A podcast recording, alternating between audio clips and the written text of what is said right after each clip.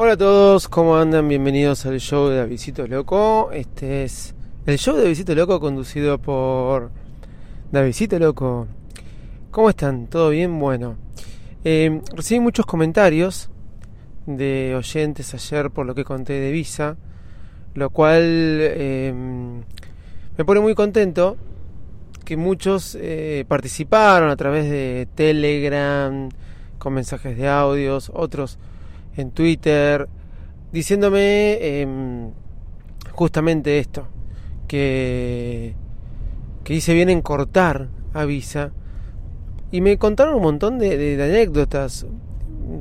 Una fue que me contaba Christian Olsen, que es verdad, muchas veces, acá en Argentina inclusive se usa eso, cuando vos pagas con tarjeta de crédito, mm, en restaurantes y muchas veces sin quererlo en estaciones de servicio, vos entregás la tarjeta de crédito. Se la entregás al playero o se la entregás al mozo. Esto no estoy diciendo que los playeros de las estaciones de servicio o los mozos de restaurantes lo hacen, ¿sí? Que quede claro. Pero es verdad que si hay una persona malintencionada, independiendo del oficio, profesión y trabajo que tenga, una persona malintencionada, que lamentablemente las hay, sí, que lamentablemente las hay, este, no es seguro entregarla y dejarla que se la lleven. ¿Por qué? Porque hoy en dos segundos sacás una foto con, con el celular de adelante y de atrás. Y ustedes eso lo saben. Hoy tanto un mozo como un playero, y hablo de, estas dos, eh, de estos dos trabajos porque son Acá generalmente donde le entregás la tarjeta. Eh, se pueden llevar la tarjeta y sacar una foto de adelante y de atrás. Después pueden usarla para cualquier compra en internet. Para cualquier compra en internet, cuando te piden los datos de tarjeta. Y después pueden usarla para este, validarla en alguna aplicación donde no valide que esa tarjeta de crédito ya está con otro usuario. Hacerse un usuario cualquiera y ponerlo. ¿Dónde está la seguridad Muchas veces, parece mentira, te piden la dirección de facturación y ahí está donde también salta la seguridad, porque si por más que me saque una foto de adelante y de atrás, la dirección de facturación no la conozco, puede ser que la tarjeta me rebote y no puedan validar el pago. No importa, eh, es un riesgo entregar la tarjeta. Así hay varios casos de, phishing, como quieren llamarlo, o o de hackeo de tarjetas de crédito. Hay que estar atentos, no hay que entregar los datos así porque sí, hay que usarla en sitios seguros, hay que mm, saber que cuando nos llaman, eh, ellos no tendrían que en realidad confirmar los datos a nosotros, no nosotros a ellos. A uno lo llaman hoy en día de personal, que es una compañía telefónica, de acá de Argentina, te llaman de, bueno, de Visa, como les dije recién, te llaman de, de varios lugares. Como el otro día de Movistar me llamaron. Miren lo que pasó con Movistar. Dios mío, ahora lo voy a contar. Eh, y vos confías en los que te están llamando, pero hay que tener mucho cuidado. Lamentablemente hubo un caso de un familiar mío donde lo llamaron y le dijeron que me tenía raptado y estaba en la puerta de la casa, no era yo de noche, este familiar mientras hablaba me llamó a mí por celular y yo atendí, eran como las 3 de la madrugada, atendí y le dije, no, yo estoy acá en casa. Entonces le decían que tire la plata por la ventana, o sea que estaban ahí, se ve que por, por dirección, ponen una dirección en Google, te sale el número de teléfono, porque después lo chequeé, eh, lo estaban extorsionando. Le sacaron mi nombre entre mentira y verdad. Eh, tengo a tu sobrino. ¿Quién? David. Sí, a David. ¿Entienden? Eh, lo estamos golpeando. Si no entregas tanto dinero. Hay que tener mucho cuidado cuando te llaman. Menos mal que esta persona llamó por teléfono. Yo lo atendí.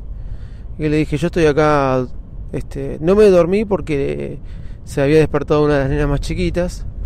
Y estaba despierta. Menos mal porque si no él le hubiera entregado, eran, me acuerdo que eran monedas lo que tenía para darles por mí, pero estaba asustado.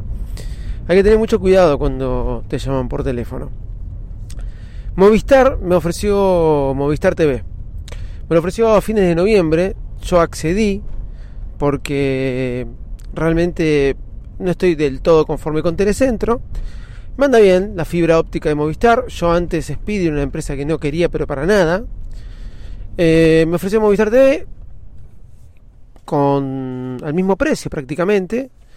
Y yo pensando que se andaba, daba de baja Telecentro. ¿Se entiende? Tengo algunos problemas con Telecentro. Me dicen que mi cableado interno está mal. El mismo cableado que ellos pasaron eh, en el edificio. Pero particularmente en mi departamento. Bueno, doy de baja Telecentro. Eh, me está funcionando Telecentro. Pero tengo para mí, para mí tengo microcortes y, ellos lo remiten a eso, porque yo les empecé a hinchar, llamar, molestar, etcétera. Pero Movistar TV, me, me, ofrecieron Movistar TV, que son los equipos, supuestamente no hay cableado interno, la fibra óptica ya llega a mi departamento, a mi departamento más que a mi edificio. Entonces digo, vamos para adelante. Fue fines de noviembre. Todo diciembre no me llamaron. En 4 o 5 días se comunica el instalador para estar con vos. No me llamaron. Me llaman a mitad de enero para venir a instalarlo. Y con la malaria que hay, ¿sí? Le dije, bueno, sí, eh, confirmé de mañana porque no estoy en mi casa. Lo cual es verdad. Lo cual es verdad. Ahora no estoy en mi casa. Y, le, me quedé pensando con mi esposa, hay tanta malaria, esto tardaron un mes y medio en ponerme el servicio. Ahora se pierden el servicio, que se lo pierdan. Si hay alguien de Movistar que está escuchando esto, que no creo, obviamente no creo, eh, que lo sepan. Al otro día cuando me llamó no lo atendí. No lo atendí. No lo atendí.